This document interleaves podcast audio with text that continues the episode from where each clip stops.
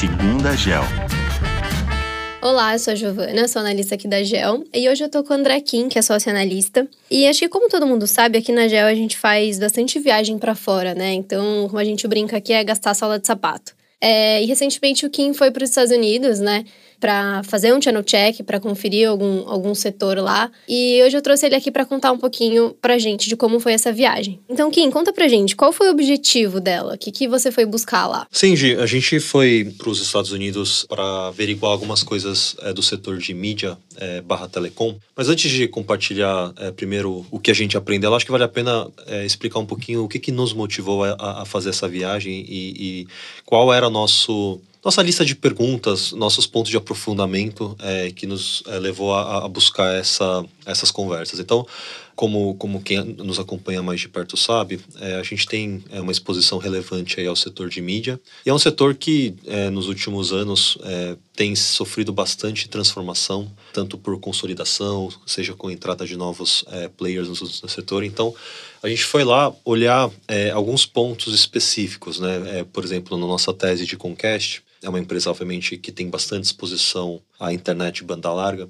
E uma das coisas que a gente gostaria de aprofundar mais é, antes da viagem era pegar um pouco mais de insights. É, como esse setor está se transformando, principalmente com a entrada é, do 5G e dos players é, que estão agora oferecendo serviços que a gente chama de fixed wireless, né, que é, no final, uma internet de alta velocidade é, por satélite. Um outro tema é, que a gente também gostaria de, de aprofundar mais, que nos, nos levou a, a participar é, dessa viagem, foi é, a busca por mais informação do dinamismo né, do, do mundo de propagandas. A gente sabe que nos últimos 10 anos a mídia digital é, começou a ganhar uma parcela tão relevante que hoje é basicamente 50-50 com o tradicional. E muitos players né, é, estão buscando aí outras formas de conseguir monetizar melhor é, essa parcela de, de, de, propaganda. E, obviamente, as empresas de mídia elas têm uma, um papel fundamental aí, que é uma das vitrines aí para os anunciantes fazerem é, as suas, é, é, os seus anúncios. Então, foi também para conversar com algumas empresas é, nesse sentido é, que nos, nos levou a, a, fazer essa, essa viagem. Ah, super interessante, Kim. Acho que faz parte do processo da GEL, né? A gente está aí globalmente também, local e global, é, vendo as empresas de perto. E então, é, já que você comentou dessas visitas, você consegue contar para a gente quais foram essas empresas que você chegou a visitar? Bom, é, a, estrutura né, da, da, da viagem, ela começou então com algumas reuniões é, com empresas específicas, né, que a gente ou acompanha aqui de perto ou tinha interesse de conhecer melhor. Algumas delas é, American Tower, é, Verizon, é, a própria Paramount, que é uma empresa que acabou de passar por uma, uma mudança interna, juntando alguns ativos ali, buscando ocupar cada vez mais espaço no, no, no campo do streaming.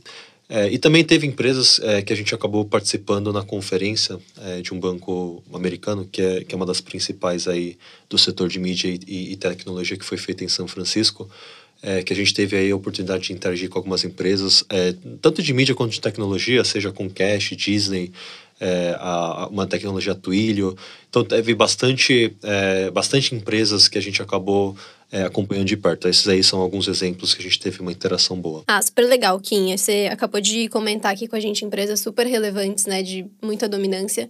É, então, acho que dentro disso, o que, que você conseguiu aprender nessa viagem, né? O que, que você conseguiu trazer pra gente aqui é, de, para dentro da GEL? Bom, é, eu acho que para tentar resumir, transmitir, obviamente eu não vou conseguir, né, em uma, em uma conversa é, de uma maneira é, resumida, passar tudo que a gente acaba é, aprendendo é, e interagindo com as companhias, mas é, buscando aqui, né, de uma, obviamente, de uma forma resumida, passar para o nosso ouvinte o que a gente conseguiu capturar, de novo, pensando naquelas perguntas, nos tópicos que eu, que eu mencionei no começo da nossa conversa em relação ao setor de mídia e de telecom. Bom, o primeiro ponto é, era em relação à, à, entrada do 5G, né? Esse é, uma, é um ponto é, que a gente vem olhando desde 2017, 2018, quando essa tecnologia ainda era embrionária, tinha pouca clareza é, de quando é, isso poderia realmente entrar no mercado de uma forma comercial. E eu acho que essa, essa última viagem, tanto as conversas com as empresas quanto as coisas que a gente ouviu na conferência, é, nos trouxe é, mais convicção que essa tecnologia realmente está muito próxima é, de entrar num ciclo de crescimento. Né? Isso não só porque é uma, é uma tecnologia revolucionária no fato de facilitar é, áreas que antes não eram atendidas por empresas a cabo né, de internet. A gente está falando aqui de zonas mais rurais, por exemplo, nos Estados Unidos, onde as empresas de cabo, é, obviamente por questão econômica, é, não forneciam é, e não atendiam a demanda dessa população, cidades pequenas né, e áreas mais afastadas dos centros urbanos.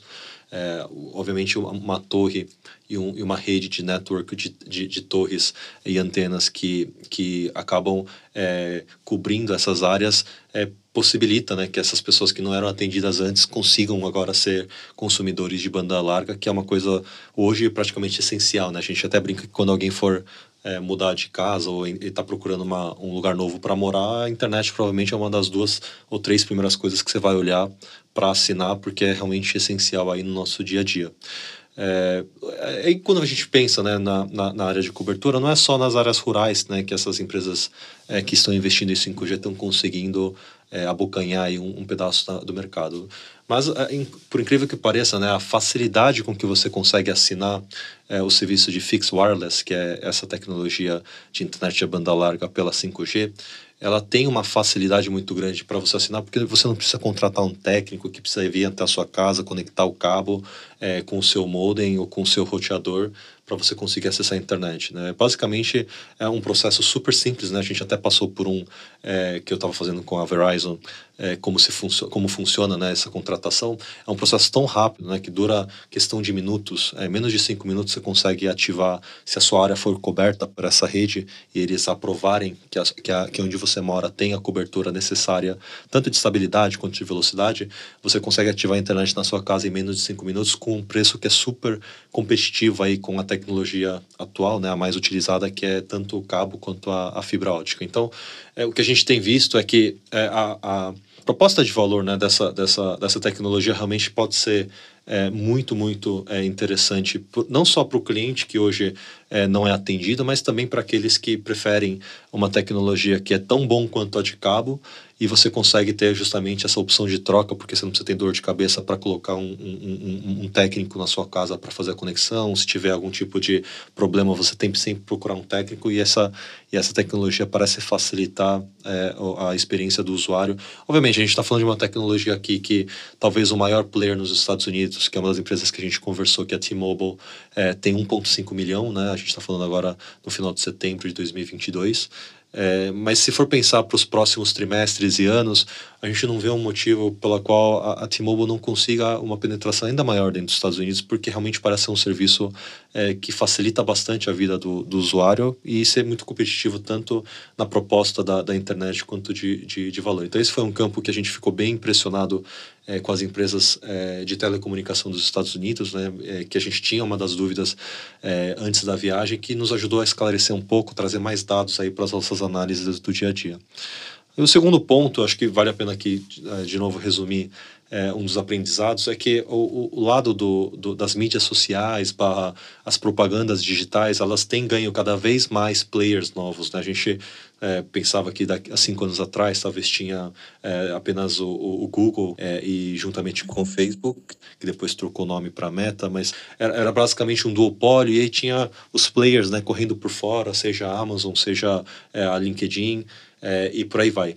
A, a, entrada do TikTok, né, basicamente nos últimos dois anos, realmente mudou é, não só o, o, a forma com que é monetizado e feita a divisão é, da, da atenção do usuário final, que no final é, é o mais importante para o anunciante. A gente quer é, saber onde as pessoas que gastam né, o seu tempo no dia a dia estão usando a plataforma e o anunciante vai atrás desse dinheiro e a propaganda segue esse fluxo. Então, é, o que a gente tem visto é que a mídia social hoje né, tem uma, uma, um dinamismo diferente, não é apenas um duopólio entre, entre as plataformas do Facebook é, e, e, o, e, o, próprio Google, é, mas também a forma com que esse, esse, esse conteúdo é, é, é, monetizado. Né? No final, o que a gente tem visto é que os vídeos né, mais curtos, aquelas que têm um algoritmo algoritmo por trás que viralizam com mais facilidade, eles têm ganho uma, uma relevância maior na indústria e o anunciante ele busca isso, né? Que no final é um, é um vídeo que não custa tanto, mas tem um potencial de retorno maior.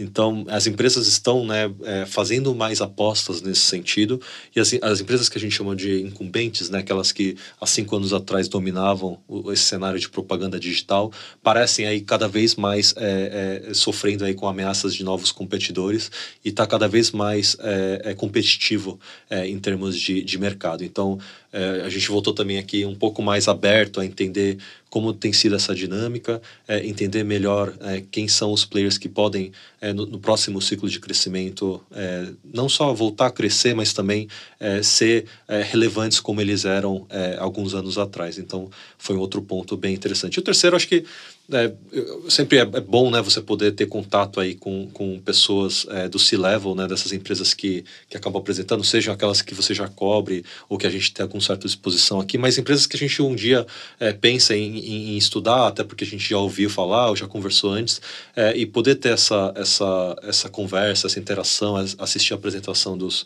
dos executivos dessa companhia, é sempre bom para você entender é um pouco no, no jeito né, é, da pessoa apresentar, falar, aquele olho no olho, a, o jeito que a pessoa constrói a frase, a, a, até a leitura é, corporal da pessoa, né, essas coisas acho que ajudam um pouco a gente a dar uma tangibilizada quando a gente fica aqui é, é em São Paulo apenas analisando os números, abrindo os, os relatórios financeiros, é, falta um pouco desse tato, assim, é um pouco mais presencial, um pouco mais físico. Então essa viagem também foi muito bom para isso, né? A gente poder ter um pouco mais de exposição com essas empresas, entender um pouco mais é, é a cabeça desses, é, no final, líderes, né, que estão tomando as decisões estratégicas do dia a dia. E, e, acho que a gente acabou aprendendo é, um, um, um, bocado assim em termos de, de, informação que acho que vai acabar se digerindo aí nos próximos é, meses é, em, em, outras formas, em outros fóruns aqui internos na GEL, seja em é, apresentação de de um novo, é, uma nova empresa para cobertura, seja um comitê que a gente está trabalhando é, com um enfoque em algum tema específico, é, até mesmo né, ajudar é, em, em, outros fóruns aqui internos da GEL. Então, acho que foi uma, uma viagem que, nesse sentido, foi, foi produtiva. Muito legal, Kim. Acho que é um assunto que está super quente assim no mercado, né? Acho que a parte de mídia e redes sociais é, um, é algo que vem crescendo muito e tenho certeza que vai crescer ainda mais. É, e aí, vendo todo esse cenário que a gente vive hoje, você acha que esse setor pode ser impactado de alguma maneira? É, a sensação, é, essa é uma, uma boa provocação, é, porque no final essas empresas, quando elas estiveram é, nessas conversas, nessas apresentações, é, o tom foi bastante assim de uma certa cautela, obviamente, né, porque a gente está passando por um momento é, desafiador, acho que tem bastante coisa acontecendo macroeconomicamente, mas no nível das empresas, é, o tom assim dos executivos é principalmente o, o mais do mesmo, né? Vamos é, focar nas coisas que, que tem controle, obviamente, né? Na medida do possível. É, ser, obviamente, um pouco conservador, por exemplo, em, despesas ou gastos que sejam muito fora assim da, é, do, do, do, de um retorno é, é, no curto médio prazo. É, e também talvez algumas contratações que eles estavam é, buscando fazer, fazer algum congelamento de, de novas contratações. Mas o tom geral é que é, o, o, o business tem que ser tocado né, como se é, é, eles é, estivessem aí num cenário normal. Até porque o, fato é que muitas dessas companhias elas acabam indiretamente é, sendo um termômetro né, para as atividades econômicas é, é, mundo afora. Então, o, o ponto é que ah, o terceiro trimestre aí teve, teve algumas indústrias que tiveram um pouco maior de impacto, né? Eu acho que as empresas que a gente está pensando aqui na parte de propaganda, né? Algumas empresas freando é, algumas iniciativas nesse sentido, mas no todo é, as companhias têm buscado aí passar mais um tom de que o negócio está tá sendo tocado, está sendo planejado é, e que, os, por exemplo, as metas né, de, de, de estratégia financeira, estratégia de crescimento é, para daqui a um, dois anos, elas se mantêm. É, isso foi um tom, assim, estou tentando aqui buscar um tom mais é, é, de média, mas esse foi mais ou menos o tom. Obviamente, alguns, algumas outras empresas né, que tenham talvez um, um, cenário um pouco mais é, sensível ao, ao, preço atual, eu vou dar algum exemplo aqui, aquelas que provavelmente precisam de um capex maior pelos próximos dois anos e aí é, elas não conseguem financiar isso com caixa interna, ela tem que buscar isso por financiamento. Esse tipo de empresa, esse tipo de indústria, sim, elas sentem aí um pouco maior a volatilidade, né? até porque para você captar é, a juros baixos, é, esse cenário já não existe mais. E para financiar esses projetos que elas dependem para o crescimento, é, ela não vai ter muito outro jeito, né? ela vai ter que ir atrás desse financiamento. Então, é, para as outras empresas também há, há um pouco de é, cenário de, poxa, eu preciso é, fazer as contas aqui um pouco mais, preciso ser um pouco mais conservador, preservar um pouco mais o caixa que eu tenho, não se endividar tanto, porque dependendo do cenário pode ser que piore. É, e acho que ficou bem emblemático né, o, o, o, um comentário de um, de um, do CEO da, da Palo Alto, que é uma empresa de é, ataque cibernético. Né, eles fazem softwares para ajudar as empresas a, a se defender de, de, desse tipo de ataque. E é, o comentário dele foi é, que a, a empresa é, provavelmente pode passar por um cenário é, de recessão ou de turbulência maior do que a gente está vivendo hoje, mas ele não vai projetar a empresa é, como se tivesse uma recessão já precificada, até porque não estamos vivendo isso. Então, para quem está na economia real, é, você vai meio que vivendo com aquilo que está no dia a dia. É, a gente que está no mercado financeiro, analisando empresa, fazendo valuation, tentando entender setor, análise e tal, eu acho que tem essa necessidade, essa busca por antecipação né, aos, aos efeitos que podem acontecer no futuro. Mas para quem está no dia a dia do, dessas, dessas companhias, né, no, no dia é, da, é, das atividades operacionais, essa pessoa está mais preocupada em resolver aquele, aquele ponto de hoje, né, estratégico de hoje, aquela questão de hoje, da semana seguinte, do que tentar falar assim, poxa, eu vou desenhar aqui um cenário de recessão que vai acontecer daqui a seis meses e começar a, a tocar o meu caixa como se esse cenário fosse se materializar. Esse é um pouco o ponto né, que, eu, que eu acabei ouvindo é, durante, a, durante a conferência do, do CEO da Palo Alto, que eu, é, de uma certa forma, me, me identifiquei bastante, assim, como né, uma empresa é, da economia real tem lidado é, com, essa, com esses desafios e, e, a gente, né, do nosso lado, obviamente com, nosso, com a nossa tarefa aqui dentro de casa de poder é, gerar né, o melhor é, tipo de retorno possível para os nossos é, cotistas e se antecipar aí na medida do possível com coisas que podem acontecer é, no futuro. Ah, e ótimo, Kim. Foi muito legal esse bate-papo. Acho que deu para trazer bastante coisa do que você viveu lá. E então é isso. Esse foi mais um Segundo a Gel. Espero que vocês tenham gostado. É, não esquece de seguir a gente no Spotify para conferir os próximos conteúdos. Muito obrigada e até o próximo.